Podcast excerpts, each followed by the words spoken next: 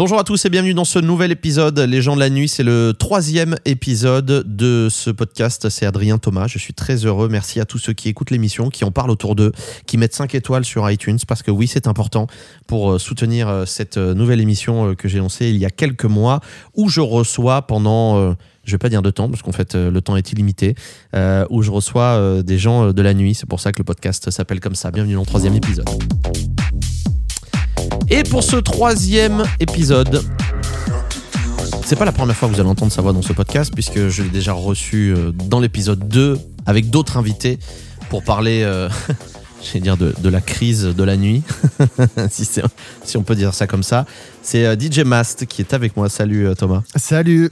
Bienvenue. Eh ben écoute, merci de, me recevoir. Je préfère te voir en vrai, parce que je t'ai vu en visio la dernière fois. exact. en vrai, t'es en face de moi. On, est, euh, on a un petit café, on a une bouteille d'eau, on a tout ce qu'il faut pour, euh, pour passer un bon moment. Et surtout pour te faire découvrir à ceux qui ne te connaissent pas. C'est bien parce que l'émission, c'est pour ceux qui te connaissent, ils vont apprendre des trucs qu'ils ne savent pas. C'est ça l'idée, hein d'accord yes. On va pas dire des trucs que tout le monde sait, euh, sinon ça sert à rien. On va sur djmas.fr, on a la biographie. Et sinon, pour ceux qui ne te connaissent pas, te, leur donner envie de venir te voir et puis surtout euh, aussi euh, de, de, de, voir un petit peu ce que tu fais et euh, comment tu en es arrivé jusque-là aujourd'hui. si tu devais marquer la première ligne de ton CV, tu marquais quoi justement, Thomas? Passionné. Passionné? Ouais, gros passionné de musique. Alors, ça, c'est dans les, dans, les, dans les qualités. Moi, je, je, voulais dire dans le, dans la, le savoir-faire. le savoir-faire, bah, hum, entrepreneur, euh, gros travailleur, surtout. Ça, c'est vrai. Ouais, gros bosseur. Euh, je sais pas, c'est toujours euh, délicat de parler de soi. ouais, j'ai pas trop, je sais pas trop comment. Mais oui, je dirais ça, gros bosseur, passionné, qui aime partager aussi. Le mot partage est important dans notre métier. Ouais, ouais, Tu as raison. J'aime partager la bonne humeur, la musique, voilà. Alors, le le premier truc, pour ceux qui connaissent DJ Mast depuis un moment, c'est euh, une voix qui disait Écoute, c'est DJ Mast. Écoute, c'est DJ Mast C'est vrai. Alors, moi, c'est comme ça que je t'ai connu. Oui. C'est comme ça que je t'ai connu. Et, je défie euh, quiconque DJ de ne jamais avoir joué un de tes remixes parce que c'est vrai que Notamment, t'avais pas fait un truc Bob Sinclair, Rock Party Si. Il me semble. Oui, oui, si. à l'époque, je prenais tous les tubes du moment, je faisais un bootleg. Donc, ouais, euh, c'est ça, c'est ça. Des mash-up, etc. Enfin bref, alors je sais plus en quelle année on était là par 2007, un Rock Party. Ouais. Donc, euh... alors, le mec à qui il faut pas jouer au blind test, c'est bien, c'est bien lui, hein, c'est bien Didier Mas, le mec qui connaît les années, connaît les intros. Ne jouez pas avec lui à tout ce qui est euh, années 90-2000, euh, c'est mort. Oubliez tout de suite. Euh, oui. donc oui, ce fameux slogan "Écoute, c'est DJ Mas", donc qui était une voix. C'était toi qui avais fait la voix? Non, c'était un pote. Ah, c'était un pote. ouais, la, petite histoire rapide, c'est un pote qui rappait, un rappeur de Troyes, là d'où je viens. Ouais. On était chez moi à l'époque. il avait enregistré quelques voix pour un morceau. Et euh, moi, je déconnais euh, sur les platines. Je tapais des petits scratchs, on s'amusait. Et puis à un moment donné, tu vois, je tapais un scratch, puis il fait Écoute, c'est DJ Mast. Et tu sais, c'est enregistré encore. ah oui, et là, j'ai dit Mais c'est mortel, ça, faut le garder. Je vais le mettre dans mes, dans mes remixes, tout ça. Ça fera une, une carte de visite, une signature vocale pour que les gens euh, hmm. reconnaissent mon travail. Bon, visiblement, ça a bien marché. Après. Ouais, ouais, bah, tu l'as mis dans tous tes, dans tous tes remixes, tes, ouais, pour dans tous tes mashups, euh, et, et c'est ce qui faisait l'identification du truc. C'est ça. Donc, DJ Mast, originaire, on va, on va, on va démarrer par le, par, le, par le commencement, finalement, originaire de la ville de Troyes, situé dans l'Aube. monsieur a fait le lycée des Lombards, puis le lycée Saint-Joseph. Ouais. tout est sur Internet. Oui, oui. Et oui, ta vie est sur Internet, oh Thomas, tu ne peux rien cacher. Euh, tu, voulais faire quel, tu voulais faire quel métier quand tu étais ado, avant, avant de, de, de, de te rendre compte qu'en fait DJ c'était pour toi Eh ben ouais, j'étais pas parti euh, en me disant euh, je vais être DJ, ça sera mon métier. Puis déjà à l'époque, euh, on se projetait pas en tant que DJ professionnel comme aujourd'hui. Bah oui. Il y avait très peu de gars qui faisaient carrière. J'ai fait des études d'informatique, donc je partais dans cette direction-là. Voilà. donc informaticien. Ouais, euh, voilà, pour dire job. c'est très large, informaticien. Ouais, euh, j'étais dans la maintenance, euh, programmation des réseaux, réseaux informatiques. Pour te dire, l'été, je bossais pour un prestataire du Crédit Agricole. je réparais les ordinateurs dans les distributeurs de billets, par exemple. Tu vois. Moins funky, moins dans le partage. Du ouais, ouais, ouais, beaucoup moins funky. beaucoup moins funky. Tous tes potes, ils sont en vacances et toi, là, tu, tu taffes. Donc, au lycée, tu as, fait, as fait ton BTS Non, je me suis arrêté au bac, euh, au bac moi. Bac parce quoi que du coup, euh, bah, c'était ça, euh, MRIM, ça s'appelait, maintenance des réseaux informatiques. Mm. euh, voilà. Donc euh, j'ai fait ça et vu que bah, je commençais déjà à mixer et je faisais déjà des petites soirées, je me suis lancé euh, dans la foulée. euh, après le bac, j'ai dit vas-y, ça me saoule, j'arrête. J'étais pas ça. mauvais, mais Ouais. ça me saoulait. C'est un pari de se dire euh, j'arrête tout et je veux, je veux le faire. Bah euh, oui, mais disons qu'on m'a on m'a laissé la chance. On m'a laissé la chance et euh, mes parents m'ont dit bah fais ton bac et puis après bah tu peux te, tu pourras te lancer et puis tu verras euh, tu verras ce que ça donne. On te laisse euh, un an etc et puis voilà. Quel est le, le premier moment pour toi où tu as eu contact avec euh, un DJ où tu t'es dit tiens en fait ça a l'air vachement cool ce métier quand même? Le déclencheur c'est en écoutant euh, une cassette mixée, ce qu'on appelait une mixtape Ouais. à l'époque. Une vraie cassette audio? Ouais une cassette ouais, en 2001. Ouais. Euh, 2000 ou 2001, euh, je me souviens plus, mais euh, euh, je copiais pas mal de CD à l'époque. Tu vois, je consommais beaucoup de musique. Ouais. Et il y a un gars du quartier, il me ramène une cassette. Et il me dit Ouais, la cassette là, elle est mortelle. Est-ce que tu pourrais faire euh, en sorte de me la remettre sur un CD pour la voiture? Tu sais, c'était le début des postes CD. Ouais. J'étais un peu un geek et euh, j'ai trouvé le système de recopier une cassette et de la foutre sur un CD. Ouais. Et voilà, et je l'ai écouté. Et euh, en l'écoutant, euh, j'ai bloqué dessus vraiment. Euh, C'était DJ Scalp, qui est devenu producteur Ah après, oui, assez oui. connu, Ouais, Ryan ouais. B. Fever et tout. Ouais, bien sûr. Bon. ouais.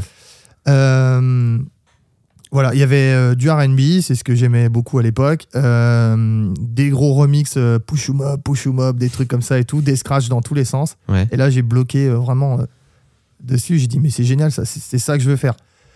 Tout en sachant que je touchais un tout petit peu les platines avant, mais parce que j'avais un copain qui faisait de la, un peu de la disco mobile avec son père. Ouais. Et ça m'arrivait des fois de pointer un peu le Ouais, bout de mon nez, ouais. de mettre 2-3 CD, appuyer sur play, mais voilà, je savais même pas ce que ça voulait dire mixer, quoi. Mais le déclencheur, c'était ça, c'est cette cassette, et, euh, et à ce moment-là, euh, je dis, bah, c'est génial, c'est ça que je veux faire. Donc là, tu te mets à la recherche de platine vinyle, euh, etc. Ce qu'il faut savoir, c'est que Internet, c'était le tout début, il n'y avait pas les réseaux sociaux, il n'y avait pas les tutos, il n'y avait rien. Il Mm. fallait se démerder, il fallait trouver du matos, il fallait trouver des disques. Enfin, c'était. euh, C'était pas la même époque. Non, c'était plus compliqué. Mais du coup, euh, il y avait de la place que pour les passionnés. Donc, quelque part, c'était bien, quoi. Et donc, euh, c'est comme ça que tu as, touché un petit peu au métier euh, dès le départ. Ouais, voilà, c'est ça. euh, 2001, euh, première platine. monté à Paris, acheté quelques vinyles à Châtelet. Et puis, c'était parti, quoi. Ah là là, cette boutique de vinyle. Urban Music. Et ouais, incroyable. Pour ceux qui écoutent, peut-être qui ont connu cette, cette boutique-là. Ouais. Il y avait un, un ou des DJ qui te faisaient rêver, si tu as des noms là à sortir à l'époque? Euh, ouais, euh, rêver, je dirais pas jusque-là, j'ai jamais été trop dans Qui le te délire, donne euh, envie, tu vois, Ouais, peut-être. voilà. Euh, oui, oui, il y en a eu, forcément. Tu sais, tu démarres, euh, t'es tout jeune, euh, 17 ans à l'époque. Ouais. Euh, T'écoutes du coup les cassettes euh, d'autres mecs. Donc forcément, bah, il y avait euh, Bertrand, LBR, Ah oui, euh, qui, qui sortait déjà des vinyles euh, sur un label américain là. Voilà, c'était cool. Des mecs comme euh, euh, DJ Lamsey qui est décédé aujourd'hui malheureusement. Mm. Euh, voilà, des gars comme ça qui étaient graves en place. Saïd et Nasser aussi qui ont, qui ont arrêté aujourd'hui. Voilà, qui étaient très très bons. Ça scratchait. Ils avaient tout- toutes les news avant tout le monde. leurs cassettes c'était des tueries. voilà, c'était.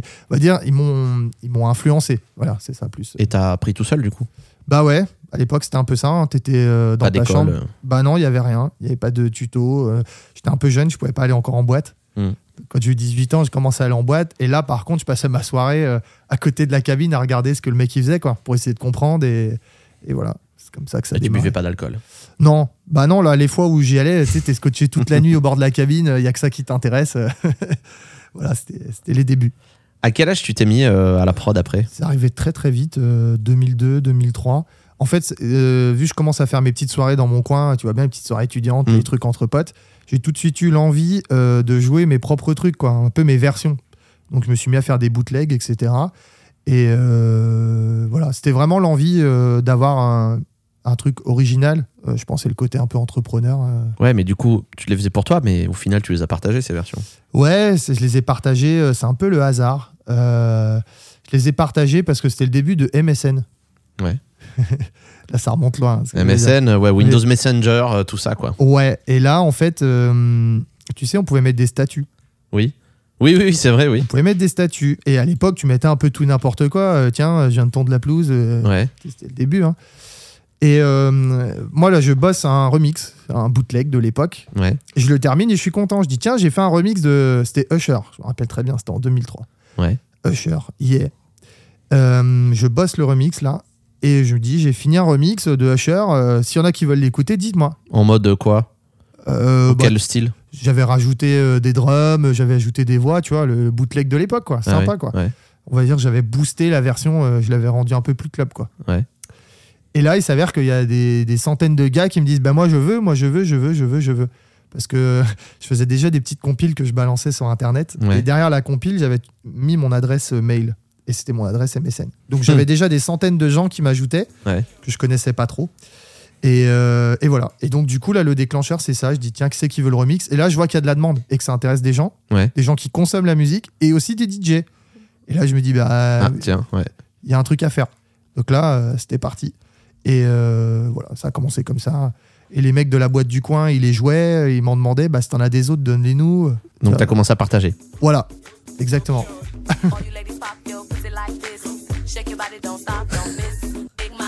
Je sais pas d'où t'as retrouvé ça. Je sais pas, je découvre. DJ Mast New Club Remix. Hein celui-là, là. Le Daft Punk versus Fat Man Scoop Ah ouais, trop lourd celui-là à l'époque. Ah, je crois que je me rappelle. Oui, puis c'était le morceau Daft Punk, euh, oui, c'était pas euh, the ou. Euh, non, c'est Daft Punk, ouais. Ouais. J'ai séché les cours pour faire celui-là. J'ai une vraie anecdote sur celui-là. Attends, j'avance un peu. En fait, t'avais mis la voix dessus de Fatman Scoop. Tiens, et là, regarde. Ah, il y a juste le DJ Master. Ouais. C'est quoi l'anecdote sur ce morceau? Et eh bah, j'étais au lycée, c'était la pause à 10h. Et j'ai un pote, euh, tu sais, il avait son, son Walkman à l'époque. Et il écoutait euh, ça. Ouais. Et euh, ah, je fais, ouais, c'est trop lourd Daft Punk et tout. Il me dit, mais tu vois, ça, tu devrais mettre des grosses voix là, comme tu fais, ça serait cool. Je dis, bah, tu sais quoi, viens. On est parti, on est allé à la baraque. J'ai fait ça, deux heures après, c'était plié. Ah, putain, Avec la cape de I Like to Move It aussi, là. Ça, c'est le Ah oui Hyper ralenti.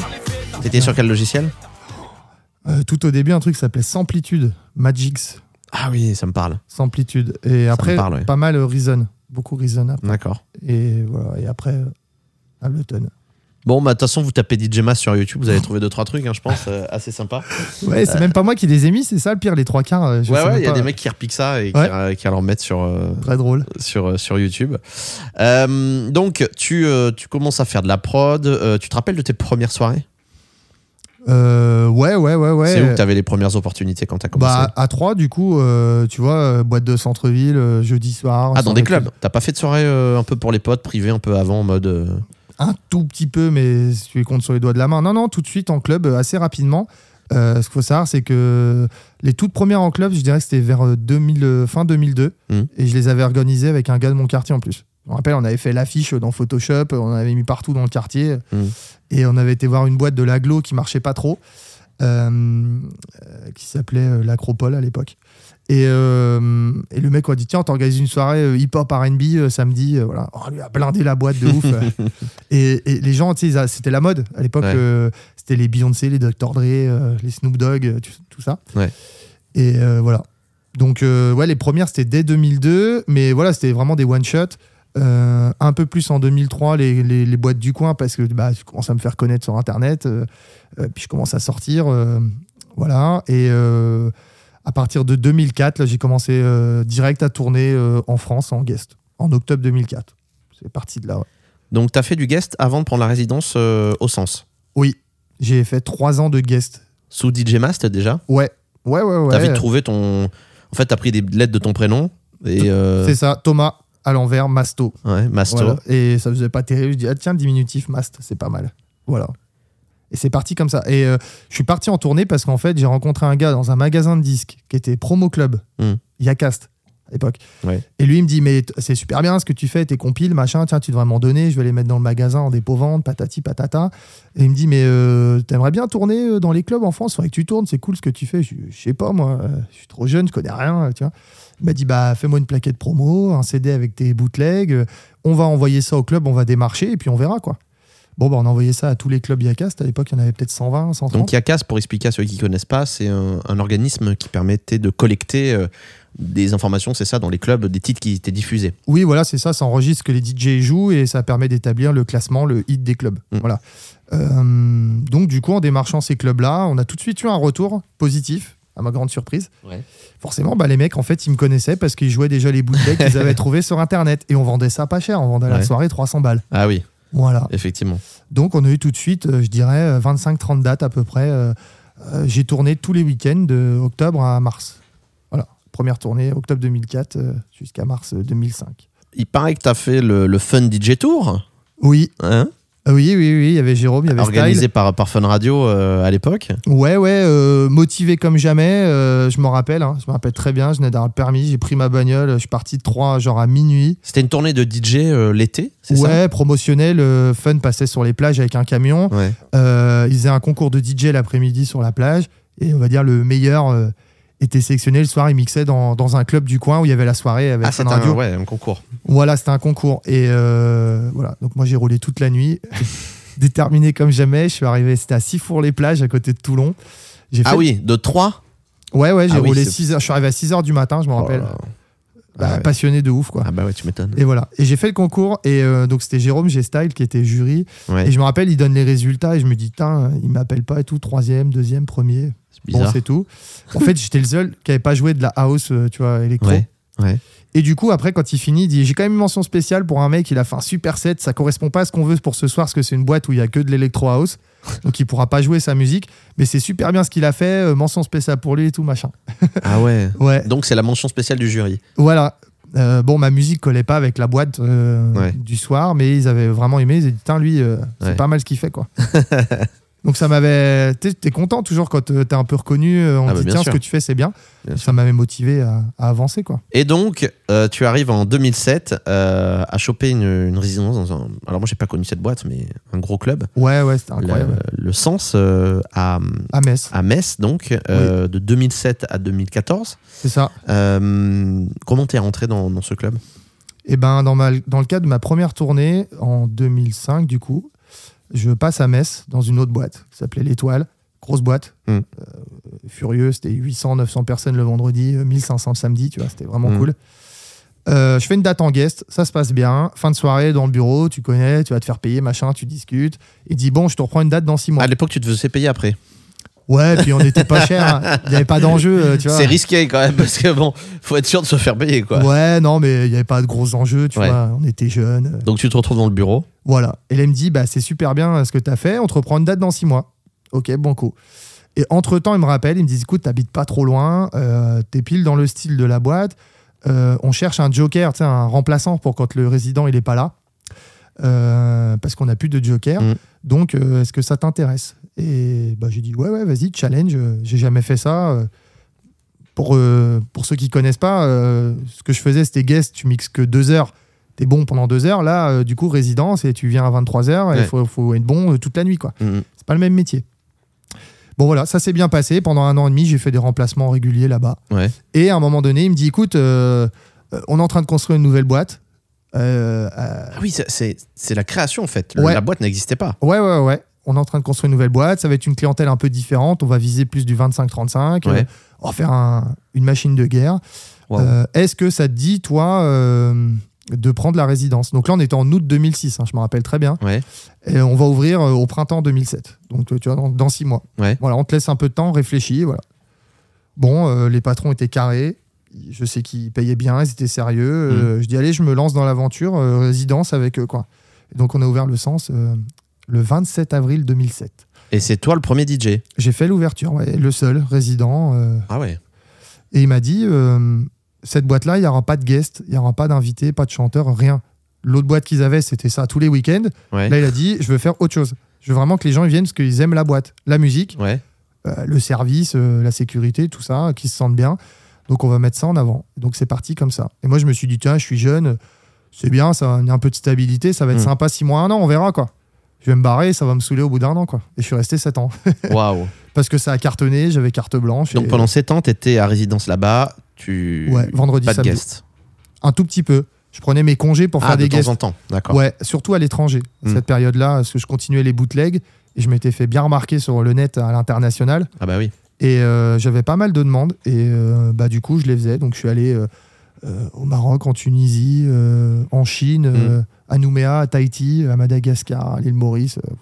C'était un truc de dingue quoi. Ouais, ça t'a fait voyager un petit peu. Bah c'est là où t'es ouais, es sorti un peu du pays pour aller voir ce qui se faisait.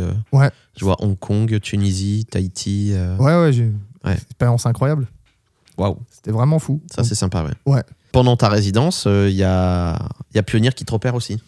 Ouais, Ouais, ouais, euh, ça se qui fait est la marque de référence donc pour les DJ un pionnier, bien sûr. Ouais, ouais, complètement. Ça se fait un peu par hasard, comme beaucoup de trucs dans notre métier. Hein. C'est des rencontres qui déclenchent euh, des, opportunités. Euh, au détour d'un bar à l'apéro, je tombe sur le commercial de la marque. ouais. et puis on discute, et puis il me dit Bah, si tu veux, demain je te fais essayer les nouvelles platines. C'était les 2000 qui venaient juste de sortir. Donc c'était fin 2009. Oh, ah oui, d'accord. Ouais. Gros lancement, ça. Ouais. Et il me dit, si tu veux, demain, je te les prête. Euh, tiens, on se met dans un magasin du coin, tu mixes mm. avec. Je ouais, vas-y, si tu veux. Et bah, je fais un set euh, vénère, quoi, tu vois, je me déchaîne sur les platines. Et euh, il me filme. on avait les premiers smartphones qui commençaient à filmer pas trop mal. La vidéo, elle est sur Internet. On la voit sur YouTube. D'accord. Elle, est incroyable. Et tu sais, c'est le bordel un peu dans le magasin. Les mm. platines sont posées sur un vieux fly. C'est vraiment à l'arrache. Et le patron à l'époque, Eric, Ouais. il nous écoute, on le salue. Ouais. Il, voit cette vidéo. Et là, il se dit Putain, c'est cool parce que le gars, il utilise nos produits, mais pas comme nos DJ habituels qui mixent de la house. Moi, j'arrive, je scratch euh, euh, des boucles dans tous les sens. Enfin, une façon différente d'utiliser le produit.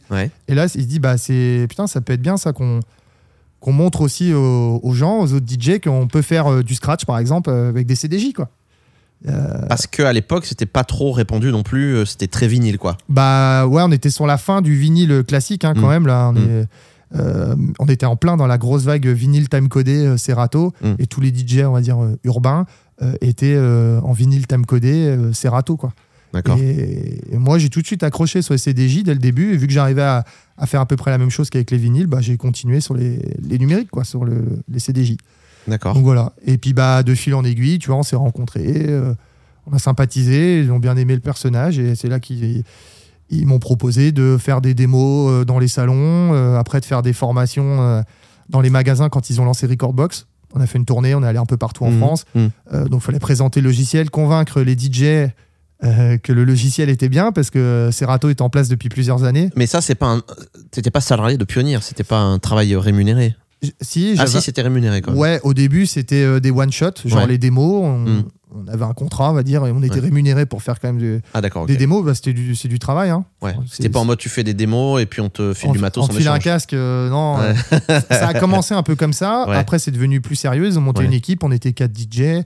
C'est devenu, ça s'est structuré. Hmm. Et voilà, après, bah, c'est du travail, comme tout travail, on était rémunéré. et puis voilà, après, c'est oui, c'était rémunéré à la prestation. Mais euh, non, mais c'était intéressant, c'était une belle expérience. J'ai fait plein de choses. Je suis allé à Londres dans les studios de Pionnier où ils tournent toutes les vidéos. Ah ouais. J'ai fait des trucs euh, très très cool. Je suis allé dans plein de magasins en France. J'ai rencontré mm. des DJ, euh, des gros passionnés. Donc c'était c'était vraiment sympa. Donc ça, c'est pendant ta résidence au, au, Sens. donc jusqu'à jusqu'à 2014. Tu continues tes prods, tu continues tes mashups, etc. pendant, pendant tout ce temps-là. Ouais. Qu'est-ce qui a fait qu'en 2014, euh, est-ce que c'est ta, ta, décision ou est-ce que c'est une décision euh, commune avec l'établissement? Comment, euh, comment ça s'est passé cette, cette fin, en fait, la fin de ta résidence de 7 ans au sens? La crise de la trentaine. non, bah, j'ai tout juste 30 ans, du coup. Enfin, je vois mes 30 ans arriver, fin d'année 2013. Et euh, bah, quand ça fait longtemps que tu es là, euh, enfin, tiens, au bout d'un moment, mm. euh, hein, même si l'outil est bien, que ça marche, il y a un peu de lassitude. Je, je, vois la trentaine qui arrive et puis je me dis, putain, c'était bien de tourner. je fais quand même quelques dates, c'est cool. Ça te manquait, quoi. Ouais, et puis je voyais qu'il y avait un peu de, de, buzz, entre guillemets, sur les réseaux. de ce que je faisais, c'était toujours un peu apprécié par les DJ et tout. Donc je me dis, bah, s'il y a un truc à faire, c'est maintenant. S'il y a une carte à jouer, c'est maintenant. À 30 ans, après, il sera trop tard. Voilà. Donc euh, j'annonce, bah voilà, dans 3-4 mois, j'aimerais bien repartir sur les routes, euh, partir vraiment en bon terme, quoi. Ouais. Et, euh, et voilà, donc ça s'est fait comme ça, bien. Je suis parti, la boîte était pleine, c'était vraiment cool. fait une belle soirée. Il y a une vidéo qui traîne aussi de ça. On avait filmé, fait le petit discours. Ouais. très bon souvenir. Et je suis resté vraiment en bon terme avec eux et je revenais même après régulièrement en guest hmm. faire quelques soirées à thème que j'avais mis en place à l'époque en tant que résident. D'accord. Je revenais genre tous les trois mois faire une soirée thématique. Ouais. Donc c'était sympa quoi de revenir à la maison. Ok. Voilà. Donc voilà, 30 ans, on dit allez hop, on repart sur les routes. C'est un déclic, un temps, c'est fou. Hein. Ouais. J'en ai eu un aussi. Bon bah ouais, ben je sais pas, tu réfléchis, tu te projettes, tu, tu te dis il faut que faut que ça bouge et voilà. Puis toujours, le, je pense, le tempérament d'entrepreneur qui revient un peu derrière, envie de faire des nouvelles choses, se challenger. Travailler pour toi. Ouais, voilà, aussi. Aussi, ouais. Aussi. Ouais, J'en avais pas encore conscience à l'époque. C'est après que le ouais, tu dis, ouais, travailler pour soi, c'est bien aussi. Se lever le matin, se dire, ah, je vais bosser pour moi là. Ouais. Audace Musique, c'était quoi? Ah, C'était tout au début, ça. Audace Musique. Ouais. En fait, c'est un, une asso, un petit label euh, troyen qui existait avant nous, avant, qu'on le reprenne. Euh, c'est un collectif de potes euh, qui rappaient. Ouais. Et qui ont monté une marque de fringues. Et ils ont sorti une compile à l'époque qui avait pas mal buzzé, une compile de rap qui s'appelait 30 rappeurs pour dépénaliser. Et il y avait même une feuille de cannabis dans le CD. D'accord, le message était clair. Dans les archives euh, de l'assaut, euh, ils avaient vendu 30 000 copies quand même. ah oui, c'est pas mal. En CD, ouais. C'est pas mal. Début 2000. Et euh, si tu veux, on les rencontre avec un de mes potes avec qui on s'était un peu lancé dans l'aventure, Maxime, s'il nous écoute. on reprend le truc qui était un peu à l'abandon, le label L'Assaut. C'est comme ça que j'ai commencé à faire mes premières dates. Parce que pour se vendre, il fallait une structure. Et bah, je passais par l'association et je faisais des cachets d'intermittents.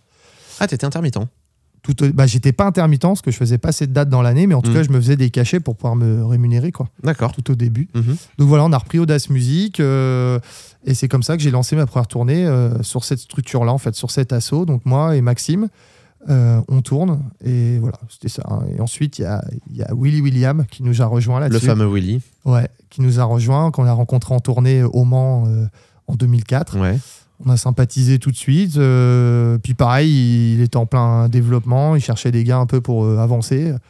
donc il nous a rejoint et puis il a commencé à faire des dates euh, d'abord avec moi en, MC. D'accord. Donc il y a même des vidéos qui traînent sur YouTube. On est tout jeune là, je suis en train de mixer en vinyle, lui l'ambiance au micro. c'était incroyable. Ah ouais. C'était des ambiances trop folles. Mais vous aviez quel âge à l'époque? Bah moi j'avais 17 18 ans quoi. 18 ans, 19 ans, ouais, 19 ans. La jeunesse 19 mm. ans, euh, machin, et puis voilà, ça a matché, euh, passionné, euh, tu sais, tu calcules rien, tu, vas à fond dans tout. Mm. voilà, donc le label après c'est un peu développé. Willy a développé son image, sa carrière, il a fait plein de trucs, mm-hmm. plein de prods pour les gens. Voilà, donc Audace Music c'était ça. Des fringues, des fringues, ça avait buzzé un peu parce que les mecs de la marque de fringues, ils connaissaient pas mal de monde. Il y avait beaucoup de joueurs de foot qui mettaient leurs habits à l'époque même. Ah le dimanche, on regardait téléfoot et il y avait des joueurs qui avaient les casquettes et les t-shirts de notre truc et c'était marrant. La promo était bonne. Ouais, ouais, c'était rigolo. C'était rigolo. Euh, voilà. Bon, ça, c'était pas nous qui. On s'occupait pas de cette partie-là, mais euh, c'était une, une, aventure sympa en tout cas, qui nous a permis d'avancer. Donc ça, c'était euh, toute cette époque un peu avant 2014, euh, jusqu'à que tu aies ta résidence. En 2014, tu es euh, aussi nommé, de ce que j'ai lu, DJ d'or au, ah au, Festi Night, festival duquel tu reviens d'ailleurs encore aujourd'hui quand on a enregistré cette émission. Ouais. et donc, arrive l'année 2015, où là, après réflexion, tu te dis, tiens, les années 90, c'est quand même pas mal. Ce serait quand même pas mal de lancer une petite soirée. Alors, je sais pas, je crois que j'avais récupéré le. Attends, je, me l'étais mis de côté. Il est où? Euh, Et voilà, c'est parti. Donc, ça, c'est Génération 2000. C'est l'intro de la soirée. Ouais. Que tu mets à chaque fois? Ouais. Ok. Présente.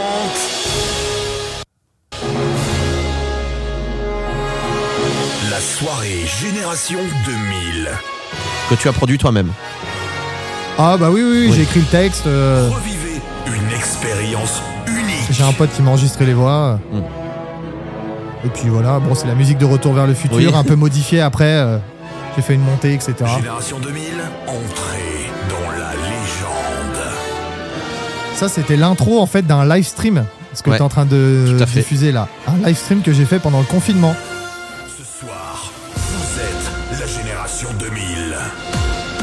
Parce que l'intro de la soirée, euh, j'ai une vraie vidéo en 3D euh, qui déchire et tout, c'était différent. Donc là, il y a un décompte. Normalement, on va voir ma tronche euh, apparaître là.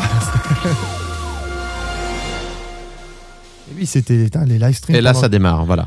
Et donc, d'abord, génération 90, qu'est-ce qui fait que tu te dis à un moment, tiens, je vais lancer cette soirée? D'où c'est venu? Euh, de deux choses un coup de chance et, et la résidence. Donc, la résidence, euh, donc, comme je t'ai dit tout à l'heure, pas de guest, pas de soirée. Au bout d'un moment, je dis quand même au patron, ce serait bien de faire des soirées à thème. Mm. Parce que, euh, voilà, on, on fait pas d'artistes, mais on peut organiser des trucs à thème. Ouais. Moi, je dis, je suis chaud bouillant, euh, je peux tout faire.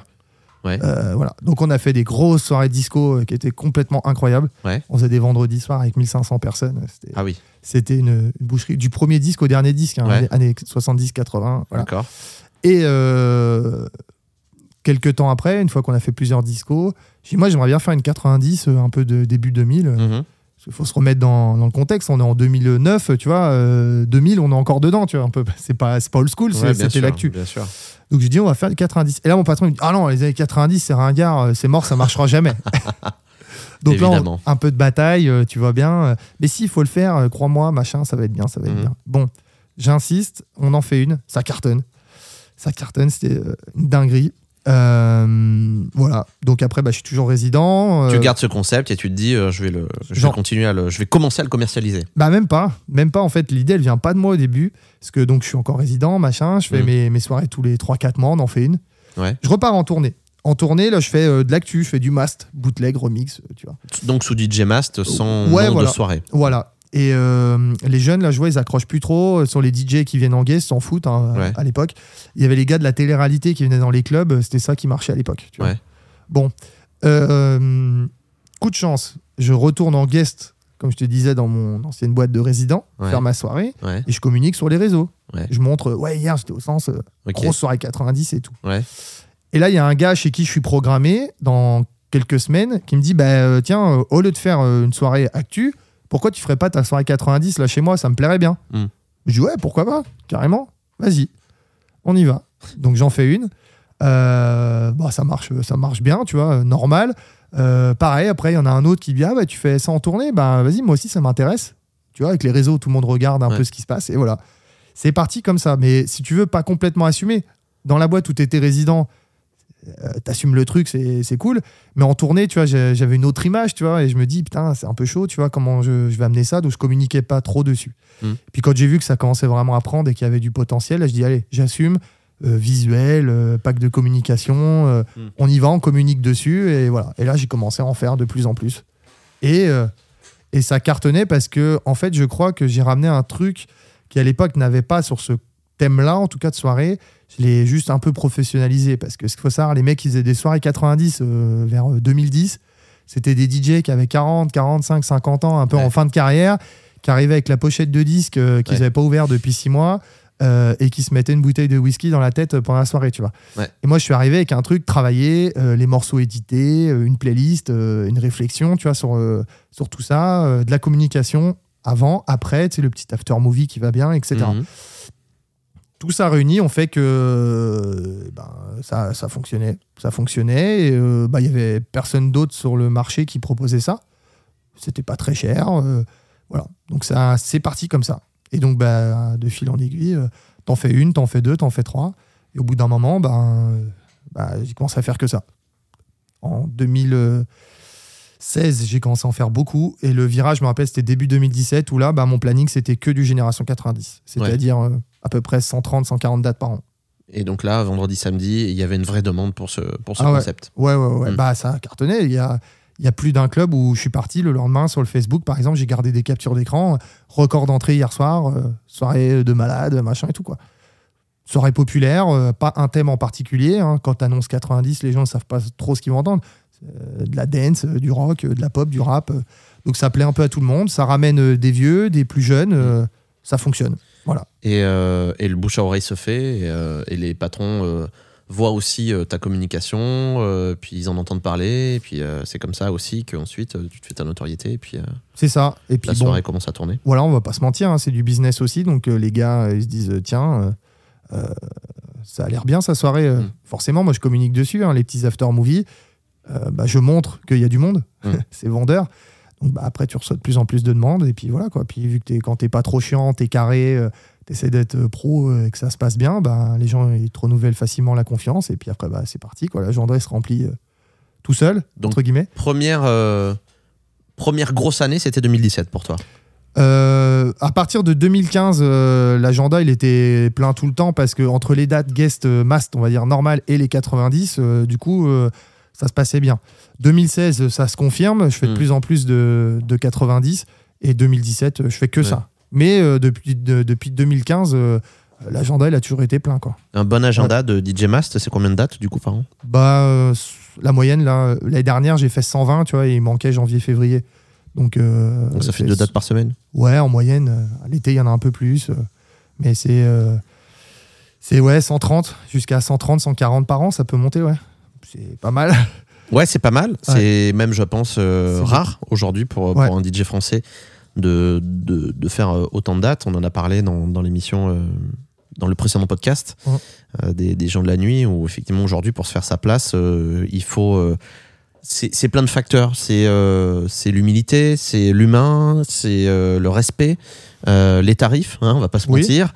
C'est aussi euh, le, le- le professionnalisme de la personne. Enfin, c'est faut comprendre que c'est beaucoup de choses qui font qu'aujourd'hui, euh, après toutes ces années, euh, tu tournes encore autant et que les, les clubs te rappellent tout le temps parce que euh, je pense que dans l'année, tu refais plusieurs fois le, le même établissement aussi. Oui, deux, deux trois fois, max, quoi. Et donc l'année ouais, d'après, ils te rappellent, etc. etc. Voilà. Donc ce qui fait qu'effectivement, tu as une affaire qui est pérenne.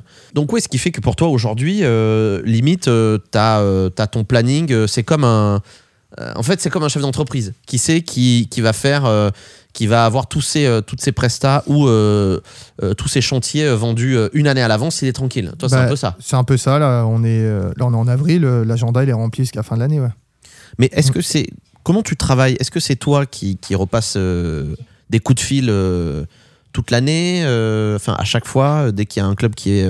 tu viens de passer dans un club, tu repasses un coup de fil, dis ah ouais, c'était cool, machin, bah du coup, on se recale quand une date. Est-ce que c'est toi qui fais cette démarche Ou est-ce que c'est les clubs qui te rappellent et qui recalent des dates? Alors ouais, j'ai cette chance de pas avoir besoin de démarcher.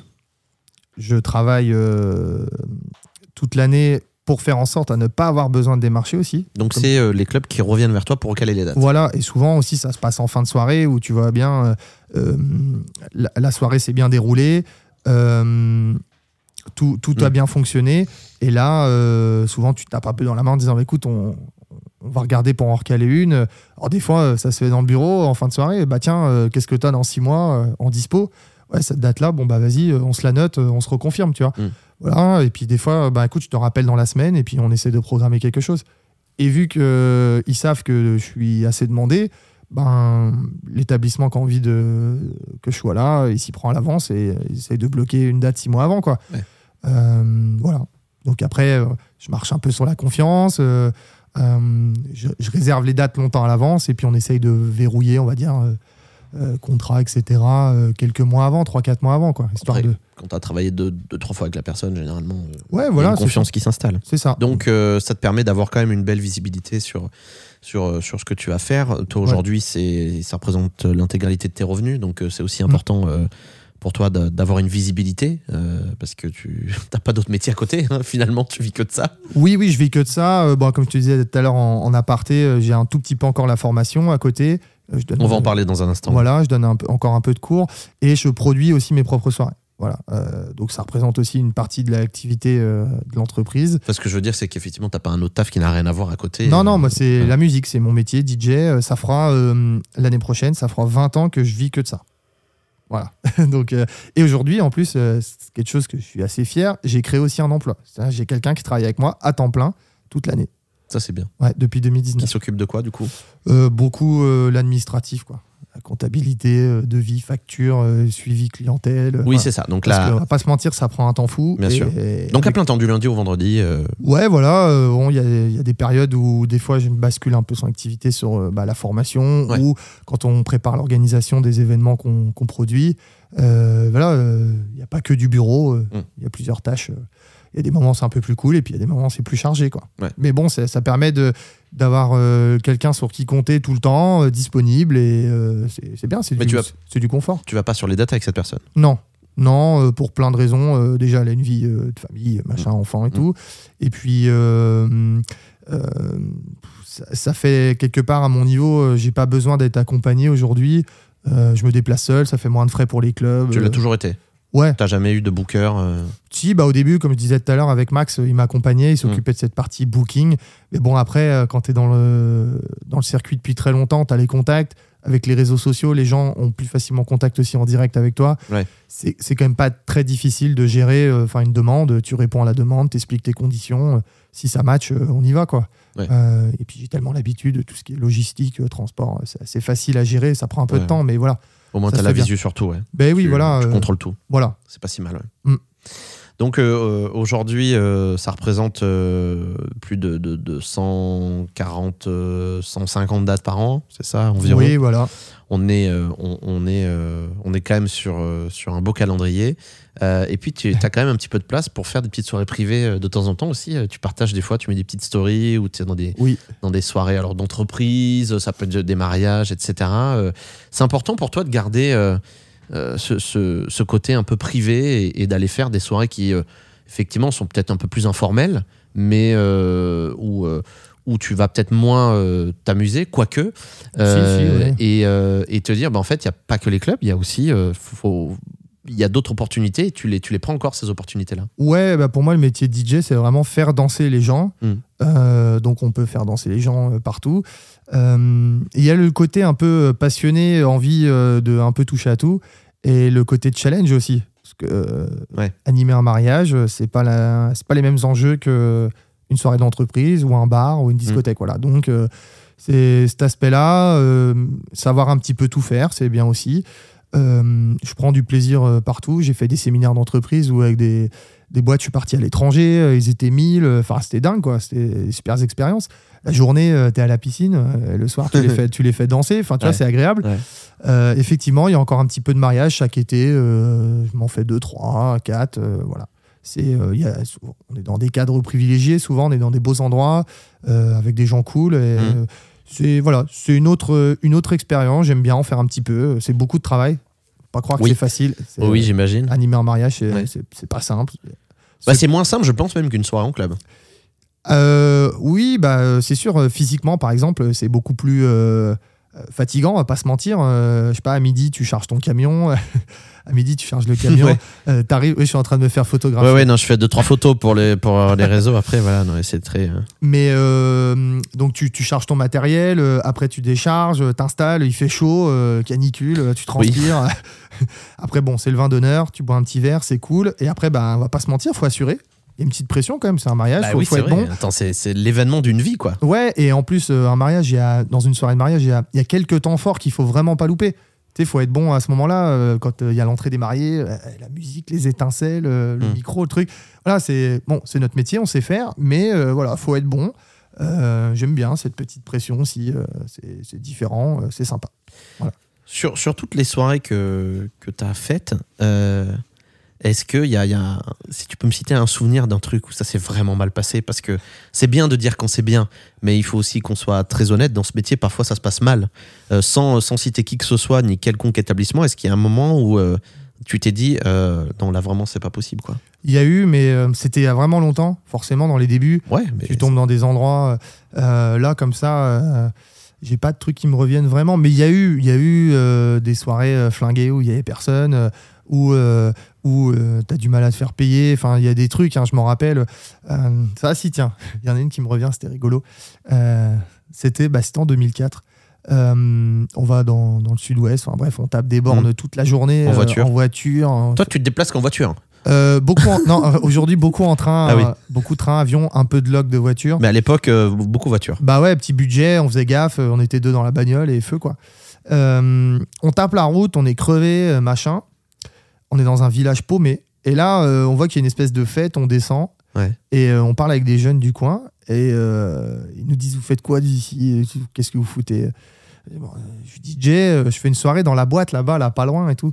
Ah ouais, ah, mais ce soir, il y aura personne. C'est la fête là, au village, on est tous ici. Ah Donc déjà là, t'es- déprimé. tu vois. Déjà, ça te fait. ouais. Ouais. Et, euh, et effectivement, on est à la, la soirée, tu la boîte euh, perdue au milieu de nulle part, euh, le matos d'un autre temps. euh, C'était complètement ouf. En fait, c'est- pas une mauvaise expérience, mais c'est plus ça m'a marqué, tu vois. T'as fait la soirée quand même. Et je me rappelle, on arrive à l'hôtel et mon pote, il me dit Tiens, je te laisse la chambre au fond. Là, je dis Tiens, c'est bizarre quand même. Que il est pas du genre à me laisser une chambre, genre à faire cadeau. Je Mm. rentre dans la chambre, il y avait des punaises partout, là, tu sais, les petites bestioles. Hmm. Les fenêtres, elles étaient restées ouvertes, avec les... elles étaient rentrées et tout. Voilà, il y avait des punaises sur mon lit. euh, En fait, il y avait rien qui allait. Il y a rien qui allait. C'était même pas juste la boîte. Ouais, C'était le package total. Ouais, ouais, il y a rien qui allait. euh, un truc qui m'a marqué, euh, c'était très rigolo ça. Le DJ, je me rappelle, il a voulu enregistrer mon set sur une cassette.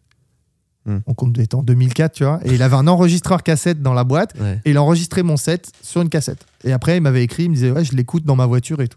Ça m'a marqué aussi, ça. Ah ouais. Mais voilà, après des mauvaises expériences, oui, il y a eu quelques fois des soirées où mal- malheureusement, où bah, on n'est pas tombé sur des gens très honnêtes, on n'a pas été payé, ou euh, le matos ça allait pas, euh, Mm. tu vois. Euh, si j'ai un souvenir rigolo, ça c'était à Brive-la-Gaillarde, coupure de courant, tu vois.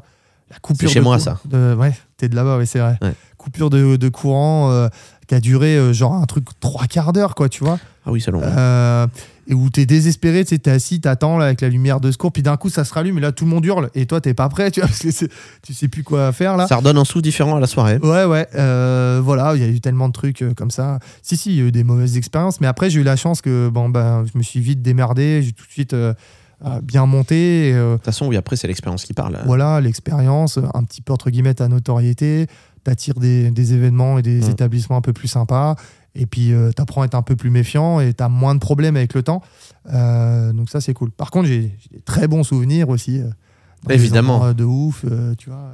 Et là, le meilleur qui te revient, là, le, le- si j'en veux un vraiment, genre, comme si tu me demandais que moi je te disais Bercy, tu vois. Ouais, ouais, Bercy, ça devait être cool. J'ai un, j'ai un souvenir à Nouméa, la première année où je suis allé, terrible, et euh, aussi à Madagascar, tu vois, euh, en 2014 ou 2015. Hmm. À Nouméa, euh, je viens mixer. La boîte, elle est sur pilotis. Il faut situer. C'est C'est un, c'est un ponton et elle est sur pilotis, elle est sur l'eau. Euh, c'était à l'époque, en plus, c'était mon anniversaire. On vient boire l'apéro à la boîte en début de soirée. Elle n'était pas encore ouverte. Là, on boit, on boit une petite coupe de champ, machin, on discute. Il y a les dauphins qui passent en dessous. Hmm. Enfin, terrible, tu vois. Déjà, on est dans un mood. J'étais, j'étais allé là-bas avec un pote, un pote qui m'avait accompagné. Et euh, le patron me dit écoute, euh, euh, ça serait bien que là, en début de soirée, tu mixes dans le bar qu'on a au bout du ponton, tu sais, au bord, euh, au bord de la mer. Ah, et là, il me dit on va voir si t'as un bon DJ. là. C'est un bar un peu bodega, tu vois, Mm. euh, où tu peux jouer un peu de tout. Et euh, je suis parti dans un set vraiment open format, euh, tu vois, de l'espace. Et euh, tu sais, l'alchimie, elle a marché et je suis parti dans des trucs et je me rappelle qu'il y avait une énergie de malade où même le bar, on sentait, il était aussi sur des pilotis et à un moment donné, ça bougeait, tu vois. Ah ouais. Tellement qu'il y avait une ambiance de ouf. Et ça, ça m'avait marqué. Surtout sur le morceau, tu vois, je me rappelle de ce morceau-là à ce moment précis, tu vois, c'était Pointer Sister, I'm so excited. Ah oui, on était dans des, euh, oui, dans un, dans un morceau très, euh, enfin, dans un fo- format très, euh, Bah, je devais jouer en très club. éclectique. Voilà, en club après Ouais. mon set Actu. Voilà, exactement. Et, euh, et je dis, tiens, ambiance bodega, début de soirée, on fout le bordel, je vais partir dans des trucs improbables. Et à ce moment-là, là, c'était euh, la guerre, comme on dit dans le bar, quoi. Et ça bougeait. Ouais, ouais, c'était ouf. Et euh, c'était trop ouf. Donc euh, voilà, super souvenir. Et, euh, et puis après, à Madagascar, un peu plus tard, quelques années après, les 10 ans d'une grosse radio là-bas. Ouais. Un DJ qui vient de France et un événement là-bas. Il n'y a pas beaucoup d'artistes qui se déplacent jusqu'à Madagascar, Ouais. c'est quand même un pays pauvre, il y a des problèmes un peu de sécurité, etc. Mhm. Moi, j'ai une demande, je me dis, ouais, génial, expérience de ouf, j'y vais. Et euh, je me rends pas compte de la portée de l'événement sur le moment. C'était vraiment un événement euh, d'ampleur, euh, tu vois, c'était un gros truc. C'était un peu comme si que Fun fêtait ses 10 ans, tu vois. Euh, conférence de presse, je passe au journal télévisé. truc. Moi, j'ai rien capté au truc, Ah ouais. tu vois. Euh, Grosse promo. Ouais, ouais, j'étais accueilli vraiment comme une, une star, quoi, là-bas. Ouais. C'était assez ouf. Ouais. Et donc, tu vois bien, quand tu fais l'intro de ton set, là, t'arrives, il y a 4000 personnes, tout le monde est chaud bouillant, euh, ça explose. Mm. A- J'ai la vidéo, j'avais filmé ça, j'en mets mes petits GoPro à l'époque. Et euh, incroyable, tu sais, où t'as dû déjà vivre ça, l'intro, elle part, et il y a tout le monde qui, qui part en vrille, et t'as la chair Bien de poule, et euh, voilà, moment incroyable. C'était vraiment. euh, voilà. J'en ai plein d'autres, mais ça, c'est des moments qui m'ont marqué. Tu sais, t'es tellement loin de chez toi, tellement dans un autre univers. Ouais, cette marque, ça reste dans Ouais, l'esprit. ouais, ouais, ouais, ouais. Voilà. Et puis, Donc 2015, euh, génération 90, et 5 ans après, tu switches, génération 2000. Oui. Euh, pourquoi ce, ce switch en, en 2020 En 2019, je commence euh, déjà à sentir un peu euh, le vent tourner, tu sais, le- les Mm. décalages de génération, forcément. hein. Euh, Il y a des gens en club en 2019 euh, qui sont nés en 2001, du coup, tu Mm. vois.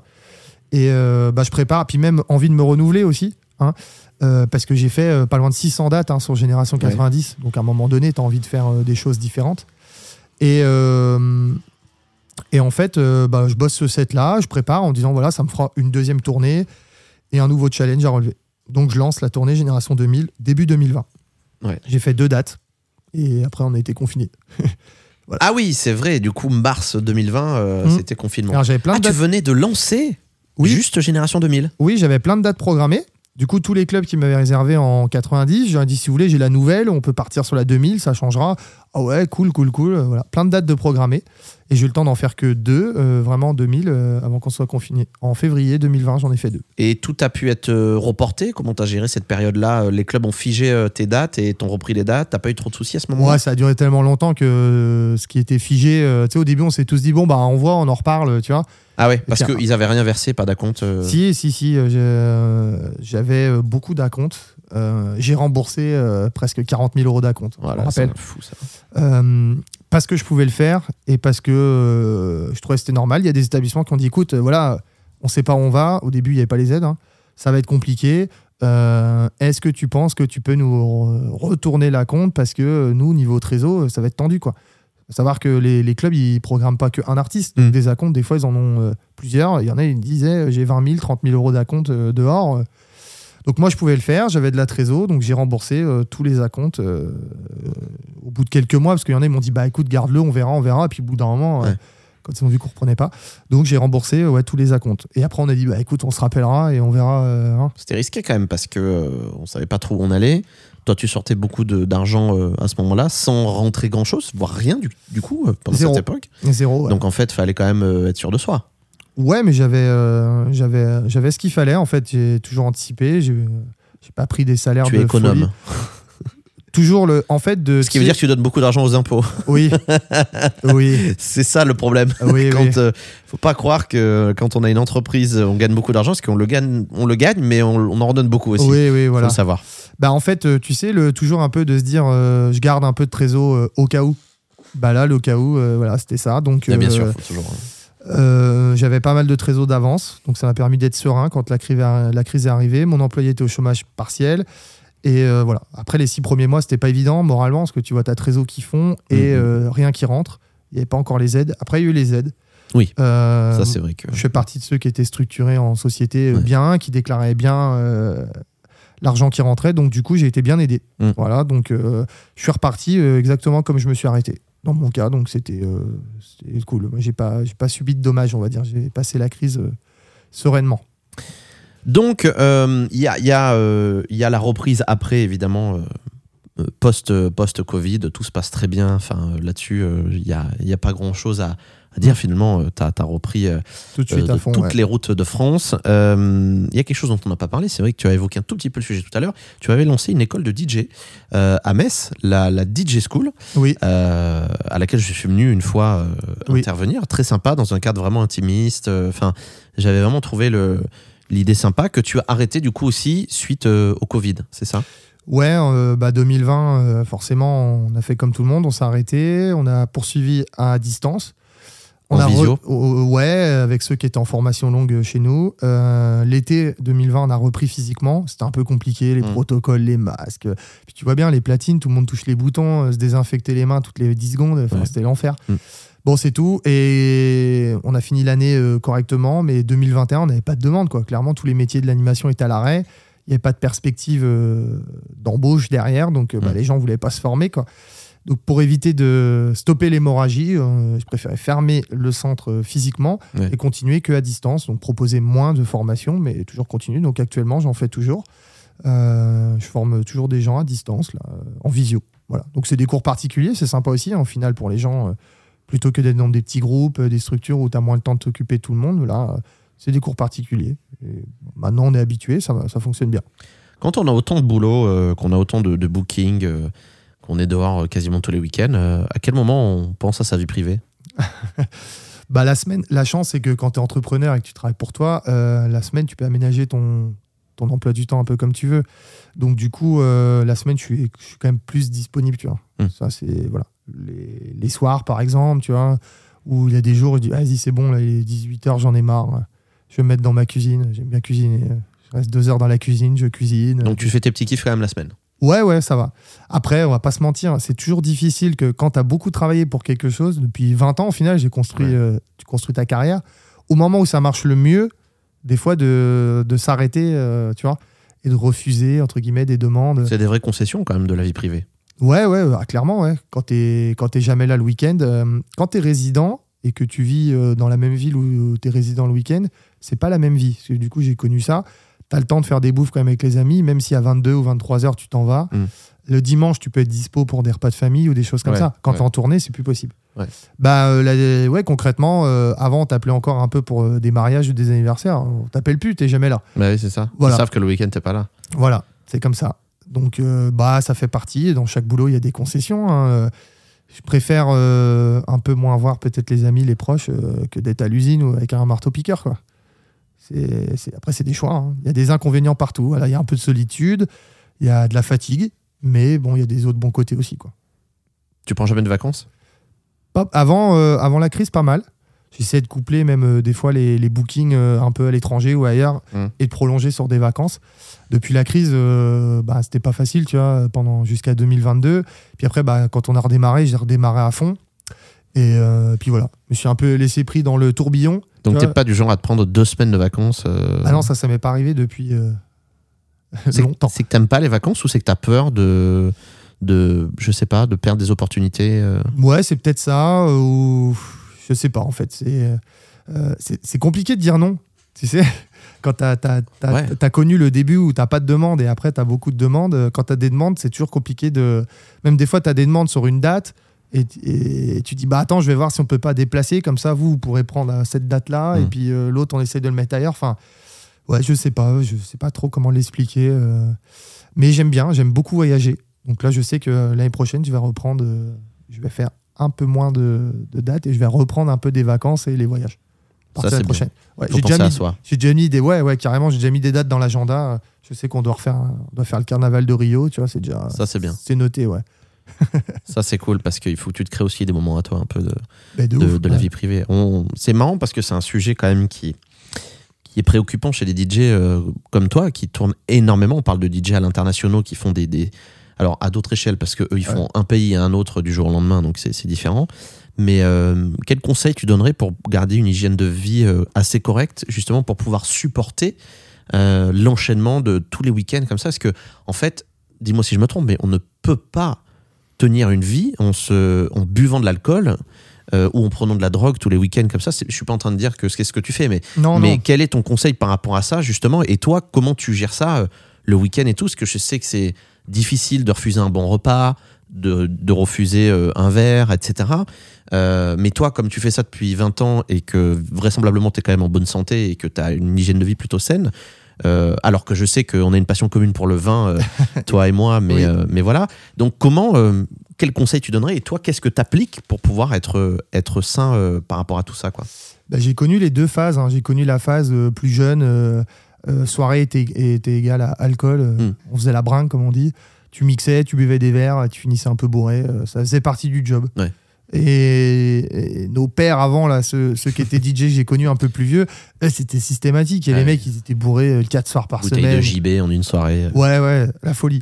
Donc j'ai connu cette euh, phase-là. Euh, forcément, ouais, si tu fais ça tout le temps, tu peux pas tenir. euh, clairement, parce que le corps, au bout d'un moment, il va dire stop. Ça allait parce que euh, j'étais plus jeune. Euh, moi, le déclic, c'est quand j'ai repris la tournée, surtout, euh, quand tu commences à avoir beaucoup de dates. Mm. Donc fatigue physique, tu prends un petit peu d'âge, etc. Euh, et tu te rends compte aussi que l'alcool te rend moins performant. euh, parce que par exemple, tu vas bafouiller un coup dans le micro ou, ou un truc que tu as travaillé technique, ben là, tu as oublié de le faire ou tu as Mm. raté. Euh, bah, en bon perfectionniste que je suis, ça m'énervait. Et du coup, là, j'ai commencé à me dire, bon, là, faut, faut arrêter. Même un verre ou deux dans la soirée, euh, voilà. Donc ça fait euh, maintenant quelques années en tournée, là, que, en tout cas, en soirée, je ne bois plus du tout, c'est à l'eau. Par contre, oui, à table, tu sais, c'est le moment de convivialité, le, le petit verre de vin, enfin, toujours euh, modéré, quoi. Donc ça va, ça, ça porte pas. euh, Ouais, tu te fais pas une bouteille, quoi. non, non, non. Il y a pas de, t'es pas, t'es pas KO après, quoi. Donc ça va. Ouais. Euh, la semaine aussi, je fais attention. Pareil, pas m'amuser à sortir, à faire n'importe quoi. Euh, L'alimentation aussi correcte, tu vois. C'est pas des pizzas, des burgers, des machins. bah ouais. là, j'ai 39 ans. Maintenant, faut, tu sens en fait si tu fais trop d'excès ou des choses un peu, tu vas un peu trop loin, tu- t'es, t'es vite puni, quoi. Toi, tu fumes pas, de toute façon Non, non, je fume pas. Je refais un peu de sport maintenant. Mm. euh, J'essaie de manger correctement. Et voilà. Non plus sans se priver euh, complètement de tout. Tu vois, faut garder un peu de plaisir. Mais voilà, faut, faut faire attention. Et il y a un truc que je tiens à souligner, c'est qu'aujourd'hui, les plus jeunes DJ que je rencontre dans les clubs, là, ceux qui ont 20, 25 ans, notamment grâce aux écoles, euh, ils sont sensibilisés à- au risque de la nuit, le bruit notamment. On en voit beaucoup maintenant qui portent des bouchons. Quand ils sont pas en train de mixer, ils mettent des bouchons. Nous, à l'époque, personne mettait Ah. des bouchons. Euh, ils boivent plus. Les trois quarts des jeunes DJ que je croise, etc., ils boivent pas, euh, ni à table, ni à la soirée. Euh, donc c'est bien, c'est bien parce que ça veut dire que ça s'est professionnalisé, euh, il y a de la sensibilisation. Donc c'est ça, bah, c'est faire, attention à son hygiène de vie. Clairement, on en voit où j'entends parler des fois des, des mecs qui sont résidents 3-4 soirs par semaine et qui se perdent dans l'alcool ou des fois dans la drogue. Bon, bah, au bout de 6 mois, le patron il dit Ouais, bah, le mec, euh, je l'ai viré parce que euh, tous les soirs c'était la même soirée, euh, il s'impliquait plus, euh, patati patata. L'alcool ne rend pas bon. non, non, non. Euh, on avait tendance à l'époque à dire ouais, faut boire un petit coup, ça désinhibe pour, pour parler au micro. Il y en a encore qui le disent. ouais, ouais, ça peut mettre le petit coup de fouet, ça peut aider, mais mais non, faut, faut pas. On n'a pas besoin de ça en vrai. On n'a pas besoin de ça. Un, un comique ou n'importe quoi avant de monter sur scène, je pense que c'est pareil. Il va pas se mettre une race, euh, arriver défoncé sur scène. Je pense qu'il sera moins performant, il va oublier son texte ou, ou- bah voilà. Pour nous, c'est pareil quoi.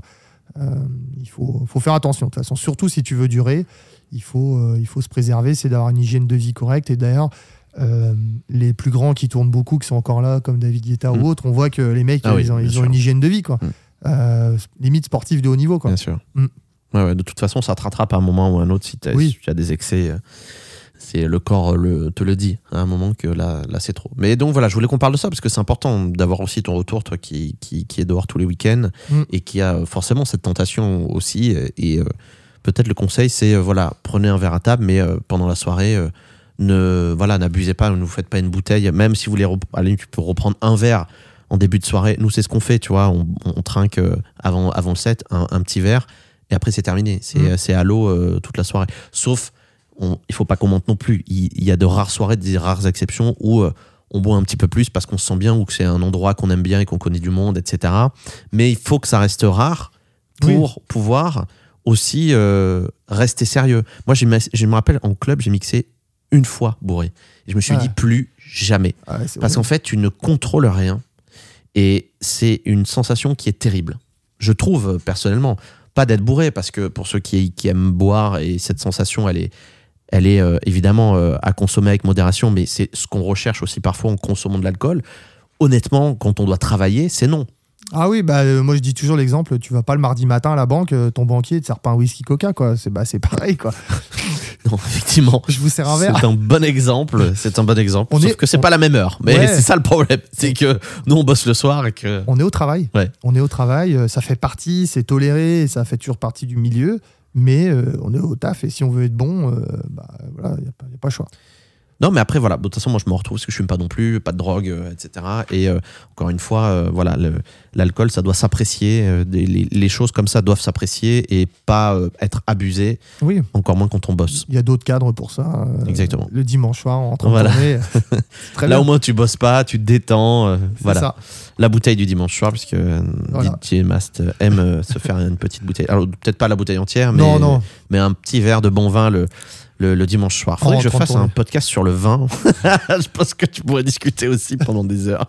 Ouais, ouais, là, Donc voilà, on peut être passionné pour, euh, pour le vin, mais euh, ne pas se mettre une race tous les week-ends. Il faut pas faire ces amalgames-là. Et, Ah oui. et on peut avoir des passions, mais il faut savoir faire la part des choses, c'est très important. Pareil, si vous fumez, évitez de fumer toute la soirée, parce que vraiment, euh, moi je vois ceux qui fument, ils peuvent enquiller des clopes euh, tout- toute la soirée. Euh, Ah moi ouais. j'ai des amis, ils se font un paquet en une soirée, euh, ils en posent une, ils en refument une, quoi. Donc euh, ça devient vite une... Parce qu'on on a ce- cette sensation de bien-être et de... Et, mais tu as raison, il y a une sensibilisation qui est de plus en plus importante, que ce soit pour la drogue, les, les cigarettes ou d'autres drogues plus dures, évidemment, qu'on dont on ne parlera pas, qui sont vraiment euh, les pires.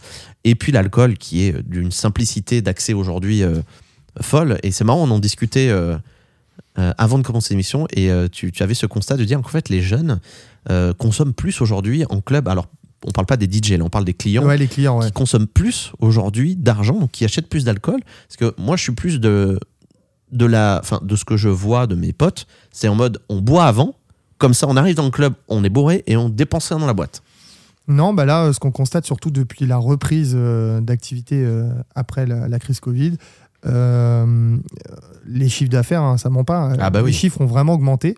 Euh, voilà, donc euh, les, les nouveaux clients, la nouvelle génération là, de clients euh, Mm. 2020, euh, euh, ouais, ils se mettent à l'envers, quoi. Clairement. Après, c'est nouveau. Ils découvrent et puis Et pourtant, les prix n'ont pas baissé en boîte. non, non, mais euh, tout est fait pour que tu consommes. C'est euh, le beau carré VIP, euh, la farandole de bouteilles, euh, Mhm. les pétards, les photos, les hôtesses, les machins. Donc, euh, ils ont envie, en fait, de. euh, ils sont conditionnés pour qu'ils consomment plus, pour avoir envie. Puis tu vois bien, ils, ils filment, euh, ça finit sur une story Bien pour sûr. montrer qu'on était dans le carré VIP, on avait les, les grosses bouteilles.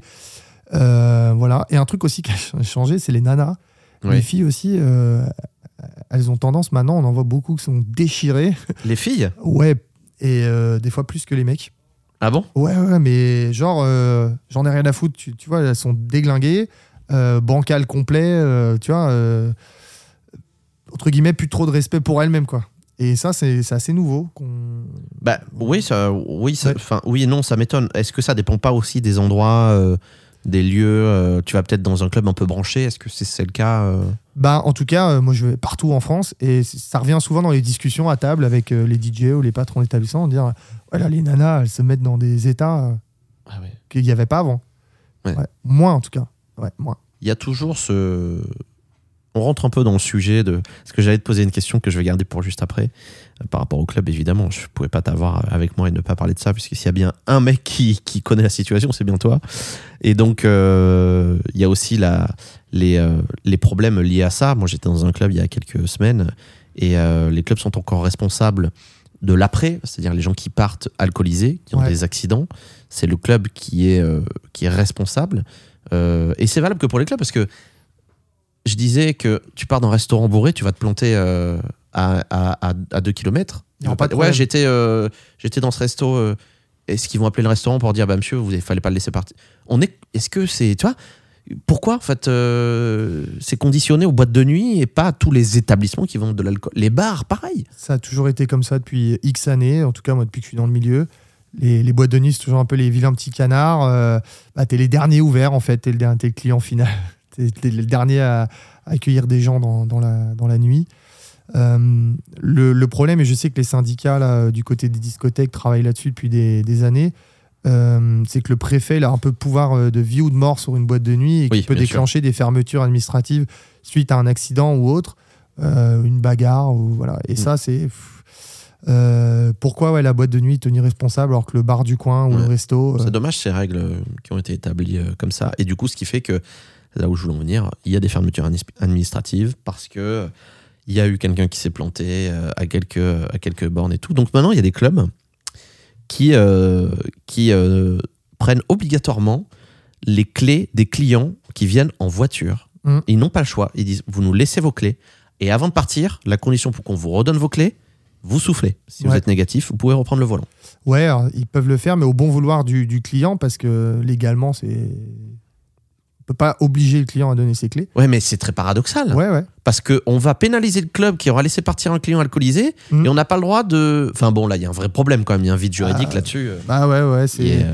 Est, C'est assez fou. Et surtout que maintenant, il y a de la prévention. Les clubs euh, font quand même des. Il y a des machines euh, pour souffler. Euh, on sait que les agents de sécu, tout ça, à la sortie, ils font quand même gaffe. Mm. S'il y a quelqu'un qui est trop ouais, bourré. t'imagines, tu peux, tu peux pas contrôler un club de 1000 personnes, euh, contrôler chaque personne. Bah, je sais qu'il y a des clubs, on va dire, à taille encore humaine, euh, plus en province, où les patrons, ils font vraiment gaffe à ça. Qui c'est qui conduit, là, en partant Ils regardent vraiment tous les groupes. C'est toi Ok, bon, toi, t'es clean, vas-y, c'est bon. Euh, c'est bien de faire ça. Ouais, ouais, il y a les navettes, euh, il y a quand même plein de trucs qui sont mis à disposition. Euh, et par rapport à ma génération, euh, quand nous on sortait, euh, la question ne se posait pas. On roulait euh, alcoolisé, clairement. On se disait, ouais, de toute façon, il n'y a pas trop de contrôle, euh, c'est le moins bourré qui va rentrer. euh, Tu roulais bourré, toi, euh, quand tu partais de boîte? Alcoolisé. Je regarde ma mère euh, qui est là. non, mais pire, pire, moi j'ai des. as- Oui Ah oui, je me rappelle même pas comment je suis rentré. Oh là là, Bah c'est voilà. fou. Et moi j'ai des souvenirs, euh, repas de famille, quand j'étais gosse, Ouais. euh, le dimanche après-midi à table, que tu te rappelles qu'à 17h, tous les parents ils étaient morts de rire, ils avaient bu je sais pas combien de bouteilles de vin. euh, tu fou. rentrais le dimanche, euh, voilà, et on n'était pas attaché à l'arrière à l'époque. Mais c'est vrai qu'en plus, là, dans le cadre privé, c'est pareil. Tu vas mettre une mine au repas du dimanche midi avec la belle famille. Tu vas prendre la route, tu vas te planter. Qui est responsable? Bah, bah là, euh, personne. Ah bah voilà. Ouais. Non, mais c'est quand même extraordinaire. Tu C'est vois, pas, le- c'est pas le supermarché Et qui voilà, a vendu la bouteille. C'est ça, exactement. Non, Ouais. mais bon, enfin bon, il y a, y a- y a des soucis encore. Tout n'est pas très clean, hein, je trouve. Mm. C'est un long débat. Je, sais que les, les syndicats, là, ils travaillent là-dessus pour que trouver euh, Mm. un terrain, qu'on soit pas tout le temps tenu responsable. Après, il y a, y a y a une règle de base, c'est faites attention. Enfin, je veux dire, Hmm. chacun est responsable de sa vie et de celle des autres. Si tant est qu'il y ait d'autres personnes dans la voiture, il faut aussi être responsable. Mais euh, il faut de plus en plus l'être parce que, comme tu le disais à l'époque, bon, moi, j'ai jamais eu le permis, donc j'ai jamais eu ce problème-là. euh, On m'a toujours conduit. Mais euh, quand, euh, quand tu as le permis, que tu es responsable et que tu as d'autres personnes dans la voiture, ouais, là, faut, faut pas déconner. Quoi. Oui, oui, mais bon, quand tu es jeune, euh, 20 ans, des fois, Oui. tu réfléchis un peu moins. Avec l'âge, tu penses aux conséquences. Tu te dis, si je me plante, si je perds mon permis, je peux plus aller bosser, je peux plus Il y a faire ça, oui, aussi. oui. En dehors de l'accident et potentiellement de, de choses un peu plus graves, c'est de perdre son permis et de Mm. potentiellement- de plus pouvoir aller travailler. On a plus peur de la sanction aujourd'hui, de perdre des points, de perdre son permis, que, que de se planter. Mm. On a plus peur de la punition que, que du résultat. c'est- Bon, ouais. ça- répond un petit peu. Alors, c'est une des réponses à ma prochaine question euh, où j'allais te demander pour toi, depuis le temps que tu tournes, qu'est-ce qui a le plus changé dans les clubs français? Euh, Donc, ça, c'est un, un bon point déjà. euh, moi, je trouve que. la gestion de l'alcool. Il y a, ouais, les jeunes, euh, y a- je, je trouve, hein, c'est mon ressenti que euh, ils font un peu plus attention à ça quand même, le côté Mm. conduite, alcool et tout. Nous, euh, la question se posait pas. T'étais venu, tu repartais avec ta voiture, t'étais bourré, euh, ça allait. Aujourd'hui, tu, tu, tu sais, ça- t'entends souvent quand même dire ouais, non, mais moi je conduis, moi je Mm. suis le SAM, même dans ton cercle amical, euh, on entend plus. Mais il y avait autant d'accidents à l'époque? Avait plus, parce que c'est pour ça qu'ils ont augmenté la, Ah, voilà. les que- contrôles. oui. Euh, Donc en tout cas, il y avait plus Ouais. de morts sur la route. Je ne sais pas si c'était le week-end en sortant de boîte, mais en tout Mm. cas, euh, Ouais. on voit que les chiffres, ils ont réduit. Euh, ça, euh, la musique. Mais bon, la musique, c'est des modes. En ce moment, euh, voilà, c'est un peu plus musique euh, urbaine, euh, latino, etc. Il y a Les des tendances moments- musicales, oui, de toute façon, Voilà. ça va, ça vient. voilà, il y, a eu des- il y a eu des modes. Le, le club en lui-même, il a évolué quand même. hein. Aujourd'hui, on attache un peu plus d'importance à l'esthétique du club. On voit, il y a des très beaux établissements. Mm. Avant, euh, il y a des boîtes, on va pas se mentir, c'était des trucs, euh, la déco, c'était pas ouf, quoi. Mais euh, où il y On avait pensait des, que c'était beau à l'époque. oui, où il y avait des miroirs partout. Ouais. Bon, voilà, ça se fait plus, ça a évolué. Euh, la technique aussi dans les clubs, il y a toujours eu beaucoup de lumière, de trucs, mais bon, là maintenant, le côté un peu chaud visuel a quand même euh, vraiment bien évolué. Il y a des boîtes où la cabine maintenant est devenue une scène avec des écrans, euh, voilà. Euh, je pense à des établissements tiens, que j'ai fait il y a pas longtemps. Je suis allé en Alsace, là, le phare. Mm. Euh, Waouh, quoi. La boîte est super belle, le côté scénique euh, est travaillé, l'image. euh, bah, l'image parce que bah, forcément il y a les réseaux sociaux internet donc euh, de la vidéo de la photo qu'il y avait moins avant on faisait pas attention à tout ça Les réseaux sociaux, ouais. Ouais. C'est bien que les patrons réinvestissent euh, là-dedans, dans le show, c'est vachement bien. voilà la façon de servir aussi parce que bon avant t'achetais ta bouteille euh, même des boîtes où t'achetais ta bouteille au bar t'allais On te l'a posé, ouais. Ouais, ou t'allais t'allais à la main euh, t'asseoir à ta table. Bon, aujourd'hui, voilà, t'as les, les nanas, les bonhommes, les confettis, les trucs.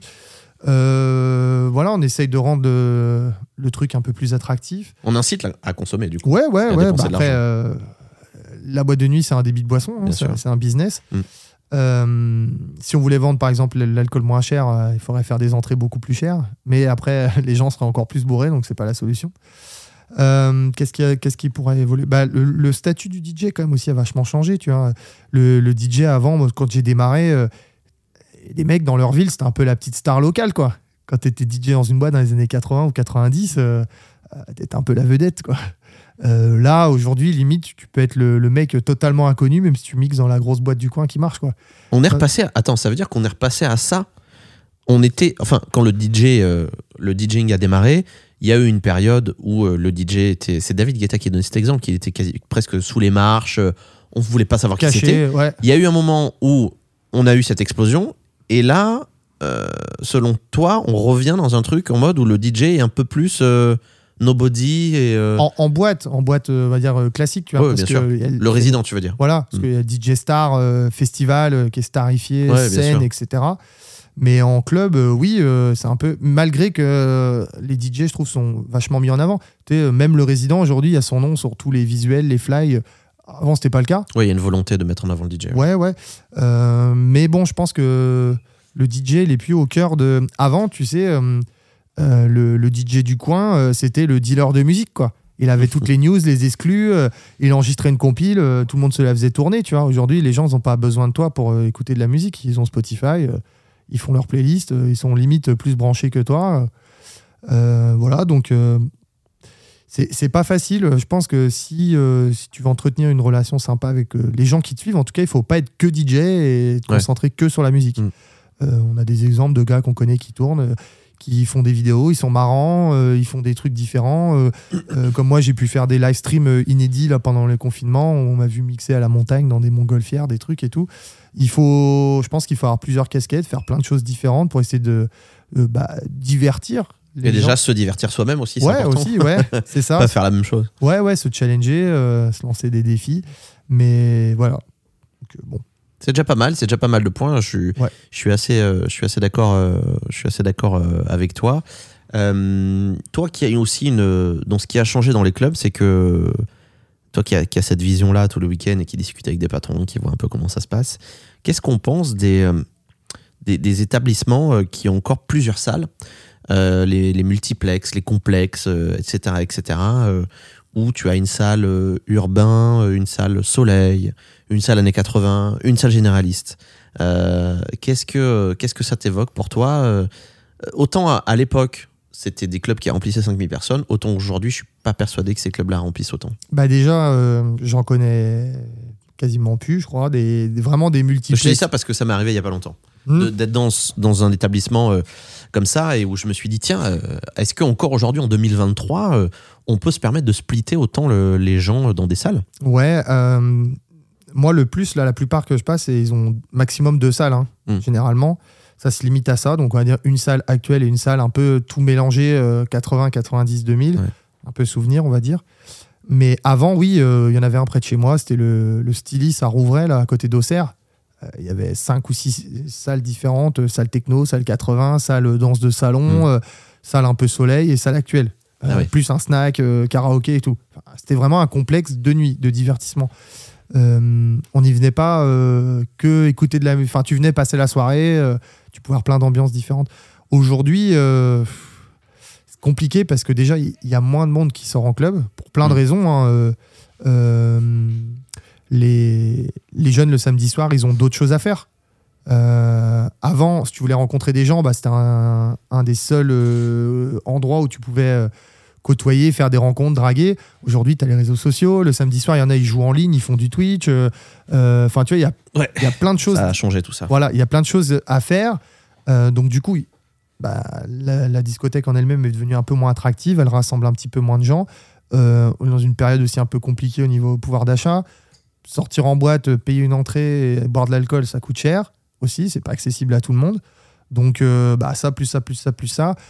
euh, C'est plus difficile de remplir. Je pense que s'il y avait autant de monde qu'avant dans les clubs, euh, les multisalles, ça marcherait toujours autant. Ouais. Parce a que oui, bien sûr. Ouais, voilà, le mec, il, il- il vient, il kiffe le raga, soleil, ce que tu veux, dancehall, il va écouter ça. Et puis quand il a envie de changer d'ambiance, il change d'ambiance. En tout cas, pour nous, DJ, euh, quand tu tombes dans un établissement comme ça, où il y a plusieurs salles, c'est un peu plus dur à travailler. Il suffit que tu mettes une ou deux musiques que les gens ils accrochent moins.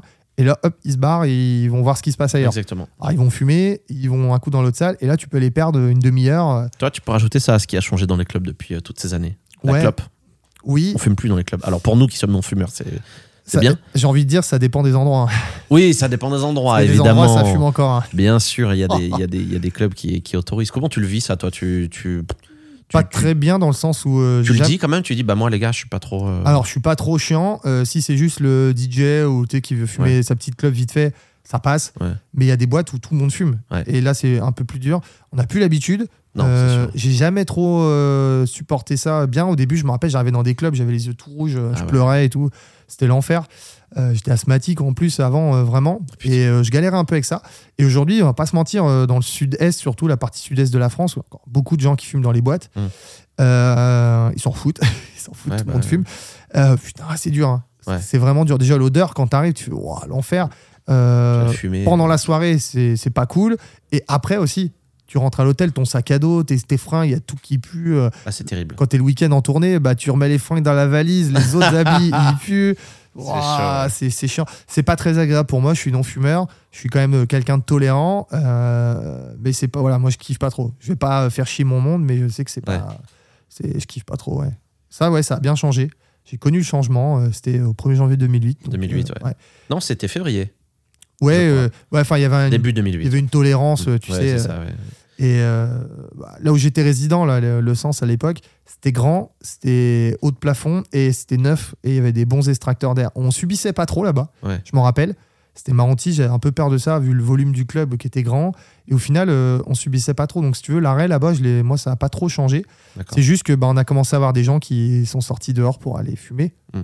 quitter la piste ou quitter la salle. Donc clairement, on va pas se mentir, ça, ça coupe un peu l'ambiance quoi. Ah ouais. Euh, surtout quand tu fais des boîtes des fois un peu dans le sud. Et là. c'est encore le cas aujourd'hui. Ouais, ouais, ils vont sur des terrasses. euh, des fois, il y a un bar, il y a de la musique. Ah, L'été, c'est. Il y a une autre musique en plus, des fois, sur la terrasse qui est pas la même. Oui, c'est vrai. Donc, euh, les gars, ils sortent Ou un autre DJ, carrément. Ben ouais, il y a du latino, machin, un truc. Et là, tu Ah, là, fais. fini. Ouais, c'est pas Ouais. évident. Mais d'ailleurs, euh, tu parlais des, des, des, des complexes multisalles. Un club qui a une salle années 80 ou années 90, tu fais comment, toi, pour ton concept? Euh, bah, c'est toujours un peu. euh, bah, là, je fais moins la 90, mais j'ai été confronté à ce problème-là. Alors, soit ils m'ont dit, bah, on va te mettre dans la deuxième salle. Je dis, bah non. Parce que ma soirée, elle est calibrée pour euh, les autres, ceux qui Ouais. viennent dans la salle actu d'habitude. Là, ça va être une soirée vraiment différente. Et je maîtrise bien le truc, donc vous inquiétez pas, je vais les emmener. Donc, des fois, ça a été des discussions un peu euh, Ouais. compliquées. Ouais. Et puis, euh, bah, du coup, dans l'autre salle, ils se retrouvent des fois. alors, soit c'est le résident qui joue que du 80-90 depuis X années. Alors, il est content. Pour une fois, il va s'élargir un peu sa playlist. Il va aller voir un peu dans autre chose. Euh, il joue de l'actu, il fait un peu ce qu'il peut. Ou alors je dis bah si je suis en 90, je dis bah je joue du 80 et puis de Mhm. l'actu, mais je joue pas au milieu. Euh, si je fais la 2000, bah je dis bah vas-y euh, 80 jusqu'à 2000, euh, tu peux y aller. Euh, Enfin tu vois, j'essaye de m'entendre avec. C'est c'est pas c'est pas l'idéal quand il y a plusieurs salles. Pour euh, dans mon cas précis, Euh, toi tu viens, tu joues électro, euh, l'autre il joue du 80, il y a pas Oui, non, moi, la question se pose pas. oui. Voilà, mais c'est vrai que c'est un peu plus délicat. Par Ouais. contre, les monosalles, euh, pas de problème. Mais- Oui, bien sûr. Ouais, mais les multisalles, quand euh, il y a une salle dédiée à ça, euh, voilà. Bah, généralement, ils changent la musique. hein. Oui, Ouais, ouais, j'espère bien. J'ai eu le cas l'autre fois. euh, euh, du coup, le gars, il s'est mis à jouer de l'urbain, un peu Ouais. tout ça. Euh, le résident de la salle actuelle est même parti jouer un petit peu dans l'autre salle pendant la soirée. D'accord. Euh, bah écoute, euh, je suis content parce que je crois qu'on a fait euh, un petit peu le tour. Ça va faire presque une heure et demie qu'on discute. Ah ouais Donc le temps, euh, le temps passe, le temps passe vite. Euh, où est-ce qu'on peut te retrouver euh, Donne-nous euh, les réseaux sociaux? Alors il y a ton site internet djmas.fr. Ce qui est, j'ai regardé un peu tout à l'heure en préparant l'émission. Tu mets tout à jour quand même. hein. Le mec est sérieux, ça bosse. Il n'y a, y a rien qui est pas à jour. Ouais. Du LinkedIn au, euh, au site internet, euh, toutes les bannières sont à jour. Euh, non mais t'es d'un, c'est hyper clean quoi. Je me donne du mal. Je pense que c'est ça qui fait que ça fonctionne. hein. Ouais. euh, Non, mais c'est clair, t'as raison. Faut être sérieux. Oui, euh, bah, le site internet, bien sûr, qui est bien à jour. Euh, djmast.fr. .fr. Euh, on peut écouter plein d'anciens remixes d'ailleurs. On me demande souvent, il y a une rubrique Sound et dedans il y a plein plein plein de vieux bootlegs 2004, 5, 6, 7, euh, tout ça. Ouais. Donc voilà, les réseaux sociaux, Facebook, Instagram, vous tapez DJ Mas, vous me trouvez facilement. Et puis, euh, puis voilà, et les podcasts aussi, j'en sors quand même assez régulièrement, donc euh, un peu tous les styles en plus, euh, du latino, la tech house. Tu fais des mix toujours sur FG. Ouais, ouais, bimensuel. Du coup, Mm. je partageais ça avec mon binôme là, avec qui je faisais les live streams. Ouais. ils nous ont proposé une mensuelle et puis je me suis dit ouais tous les mois, vu que moi je suis plus le DJ, c'est mon métier que mon binôme lui, Ouais. il est plus dans la technique événementielle. Mm. Et je me suis dit, ah, je sens que je vais me faire euh, coincer, que tous les mois je vais devoir gérer les mix tout seul. Et je me suis dit, même pour le kiff perso, c'est bien aussi de se faire euh, chacun son tour. Donc Ouais. voilà, on a notre mix euh, une fois par mois, c'est bien, ça permet de faire des trucs différents. Mhm. Euh, et puis de sortir d'autres podcasts, d'autres couleurs musicales régulièrement. Les gens qui me suivent, je sais qu'ils apprécient. Il y a toujours un peu de monde qui télécharge. Donc ça fait plaisir. Donc voilà. N'hésitez pas en tout cas à me contacter sur les réseaux. Je réponds à tout le monde. Puis encore toutes tes vidéos de mix, hein, évidemment, pendant le confinement, qui sont dispo. Le mix aussi euh, en scooter des neiges. euh, Enfin voilà, tout ce qu'il a fait, euh, tout, fou, ce que, tout ce que Mast a fait, c'est sur sa page. euh, voilà, il y a deux pages Facebook. Il y en a une Écoute, c'est DJ Mast Oui. et une DJ Mast. Ouais, parce qu'à un moment donné, tout au début de Facebook, là, il m'avait bloqué l'accès à ma page. Je sais pas trop Ah, pourquoi. et tu continues à entretenir les deux? ouais, l'autre beaucoup moins. Ouais. D'accord. Et après, quand ils m'ont redonné l'accès, l'autre, je l'ai laissé un peu abandonné. Je mets des trucs de temps en temps, mais voilà. Tout est à jour en tout cas. Ça, c'est beau. Ouais, c'est du boulot. beau. Ouais, c'est du boulot. Et tu fais tout euh, solo euh, là-dessus, Ouais. sur les réseaux. euh, Ouais, ouais. c'est ça qui est, qui est fou aussi, de, même de, de la com de soirée, parce que c'est toi qui gères la com de ta soirée dans le club à chaque fois sur les réseaux sociaux. Souvent, ouais. Souvent. parce que bah, tu, sais, bah, tu connais, il y en a plein, ils sont un peu dépassés ou ils disent n'ont pas le temps. Moi, je maîtrise bien mon truc, donc je leur propose de, de faire à leur place. C'est plus facile qu'avant, on te file la main, tu peux tout Mm. programmer. euh, tu mets, euh, allez, ça me prend une demi-heure, euh, trois quarts d'heure pour faire une campagne euh, de 10 jours euh, pour une boîte, quoi. Donc ça va.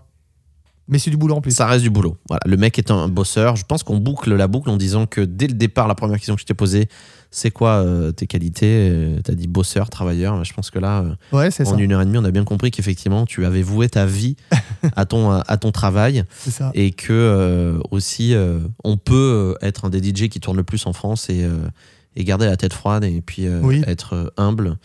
euh, et continuer à faire des petites soirées comme ça à droite à gauche euh, sans prétention euh, aucune euh, pour des mariages pour des c'est un message qui est important aussi je trouve qu'il faut que tu le dises que, que vraiment euh, même si euh, aujourd'hui euh, tu, tu tournes partout tu fais beaucoup de clubs et tu as, une renommée nationale qui est quand même euh, qui n'est plus approuvée bah, tu te fais quand même des petits euh, des petits kiffs et tous les gens qui ont travaillé avec toi euh, moi je le sais parce que je t'ai aussi demandé pour un ami de venir euh, euh, pour une soirée privée euh, pour, pour son mariage. Donc, euh, et, et tu l'as fait et t'as assuré. Ils ont passé une super soirée. Et, et- Je me et, rappelle, ouais. ouais, ouais, c'était vraiment un très très bon moment. Et tout ça pour dire que que ce soit en club ou en privé, bah, t'es- en fait, tu, tu fais ton truc à fond. Quoi. Ouais, tu, ouais, ça. tu te poses pas de questions. Et c'est, euh, je trouve que ça se fait rare. Euh, peut-être dans la nouvelle génération, en tout cas les gens de notre... Putain, ça fait vraiment les vieux cons Ah ouais, les gens de notre âge. euh, voilà. Mais euh, voilà, en tout cas, la passion, faut pouvoir la garder jusqu'au bout. Et, euh, et toi, tu as la chance, certes, d'avoir euh, ton, comment dire, euh, ton équilibre avec, euh, avec tes soirées qui sont prévues longtemps à l'avance. Donc, euh, tu peux te permettre effectivement de temps en temps de te faire des petites soirées euh, pour des privés. C'est ça aussi qu'on peut dire, c'est que s'il y a des gens qui nous écoutent qui souhaitent te démarcher pour du privé, c'est possible, évidemment. Vous avez toutes ces coordonnées Oui. euh, sur le, le- le- le site et sur le, sur le Facebook. Prenez-vous pas mal de temps avant quand même, parce que comme on l'a dit, ton agenda, tu, le- tu le, bah, essaies de le fermer quand même euh, au moins euh, 6, 7, 8, 9, 10, 11, 12 mois à l'avance Ouais, ouais. pour être tranquille. Donc euh, voilà. Mais bon, généralement, un mariage, ça se prévoit pas d'un mois à l'autre. Ouais, c'est ça, ils s'y prennent un an avant. Mais c'est vrai, Donc je voilà. communique pas sur cette partie-là de soirée privée. Mais il y a quand même des gens qui font la demande en disant bah, on demande au cas où, et je réponds bah oui, pas de souci. Mais bien sûr, et Des fois, ils sont surpris, mais je leur dis oui, c'est possible. je pense que c'est euh, important de, Mm. de, de, de le faire. Donc, euh, donc, euh, donc voilà. Et d'ailleurs, je crois que mon, mon pote, c'était lui qui m'avait dit Ouais, tu penses que Mast euh, pourrait être dispo et tout. Que je lui Écoute, je lui demande. oui, tu dit envoyé un message et je t'ai voilà. dit bah vas-y, si, Donc, si je suis euh, dispo, je viens. Ouais, Voilà. il s'avère qu'effectivement, tu étais dispo. Bah, ça on l'avait prévu longtemps à l'avance, donc euh, tout était bien calé. Ouais, ouais. En Mais- tout cas, je tiens à saluer les DJ de l'événementiel, hein, Ouais. on appelle ça comme ça, parce que c'est vraiment pas facile, c'est comme métier. Tu sais, chaque week-end, un endroit différent, un public différent, contrairement à un résident de club où il y, a- y a un confort de travail. Oui, il y a une installation de matériel, Ouais, des ouais. installations. Enfin, c'est pas Mais le bon, même. c'est un métier de passionné. Généralement, euh, ceux qui font ça depuis longtemps, ils sont passionnés. Mm. Si t'es pas passionné, euh, tu tiens pas de toute façon. Euh, mais c'est vraiment un métier de passionné. D'ailleurs, on les voit, les mecs dans l'événementiel, ils ont tendance à s'acheter toujours euh, la dernière platine, Ouais, le dernier sûr. truc. Ils sont limite mieux équipés que, euh, que Que moi. certains clubs. Ouais, ouais, ou que certains clubs. Clairement, les gars, les 3000, elles sortent, ils les ont achetés direct. Ouais. euh, voilà, bah, c'est des vrais passionnés. Heureusement qu'il y en a encore. Ah oui, oui, non, mais c'est clair. Et non, mais je pense qu'il y en aura, il y en aura toujours. Et tu fais bien de les saluer. euh, euh, tous les DJ euh, qui, d'ailleurs, qui sont des chefs d'entreprise aussi, qui sont pas que Aussi. DJ et qui sont vraiment Aussi. des chefs d'entreprise, puisque quand on fait de l'événementiel, on gère aussi, on gère aussi sa boîte. C'est ça qui est, qui est important aussi à signaler. Merci beaucoup, Thomas. Bah, d'avoir passé euh, ces euh, quelques minutes avec moi euh, et de m'avoir accordé cet entretien. Ça faisait longtemps que je voulais faire une petite émission avec toi comme ça. Bah ouais. tous Écoute. les deux, voilà, on s'est déjà vu sur Fun, mais Oui. euh, dans un autre contexte de mix. Ouais. Là, on a cool. fait que parler. Ouais. Et donc, j'étais très très content de, de t'avoir euh, dans Les gens de la nuit, dans ce troisième épisode. Bah, écoute, Merci mer- à toi, euh, DJ Mast, à bientôt. Merci de ton invitation, puis ouais, au plaisir. À bientôt. À bientôt.